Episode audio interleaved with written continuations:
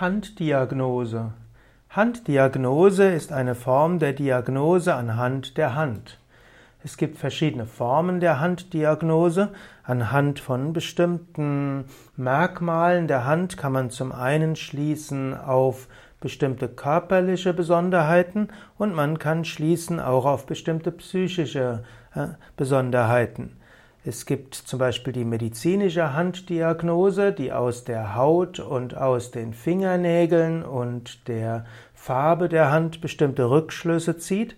Das macht bewusst oder unbewusst ein guter Hausarzt, der eben durch das Anschauen des Patienten bestimmte Rückschlüsse zieht. Aus dem Gesicht kann man einiges erkennen, aus der Zunge kann man einiges erkennen, aus den Händen kann man einiges sehen und so weiter. Das ist die, also etwas, was ein guter Arzt macht. Das kann man auch eben systematisieren und man, es wäre wünschenswert, wenn man mehr auf solche äußere Kennzeichen Wert legt und die Laborwerte eben dadurch ergänzen würde. Zusätzlich zu dieser medizinisch gesicherten oder medizinisch auch in schulmedizinisch unstreitigen Handdiagnose eben anhand von Haut und Hautnä Hand, Fingernägeln und äh, Fett oder Trockenheit und so weiter. Und früher oder später Faltenbildung gibt es noch andere Formen der Handdiagnose.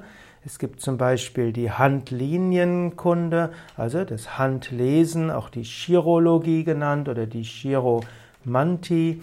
Und die Chirologie ist letztlich die Wissenschaft der Hände und die Analyse der Hände und daraus Rückschlüsse zu ziehen auf Charakter. Und die Chiromantie will man in die Zukunft schauen anhand der Handlinien.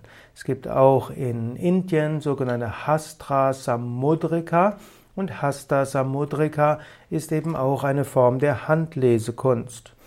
Und diese Formen der Handlesekunst, die sind natürlich jetzt in der Medizin hm, von keiner Bedeutung, aber sind eine der Möglichkeiten, Hinweise zu bekommen über seine Persönlichkeit und sein Schicksal.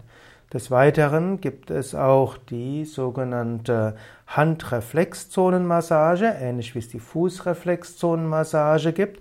Und dabei kann man auch mittels sensibler Punkte Rückschlüsse ziehen auf bestimmte Organe, die vielleicht erkrankt sind.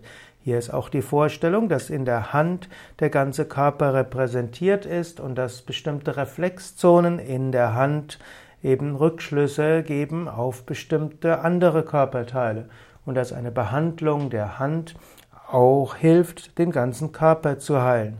Und so ist die Handdiagnose auch eine Grundlage für die Handakupunktur und die Handreflexzonenmassage.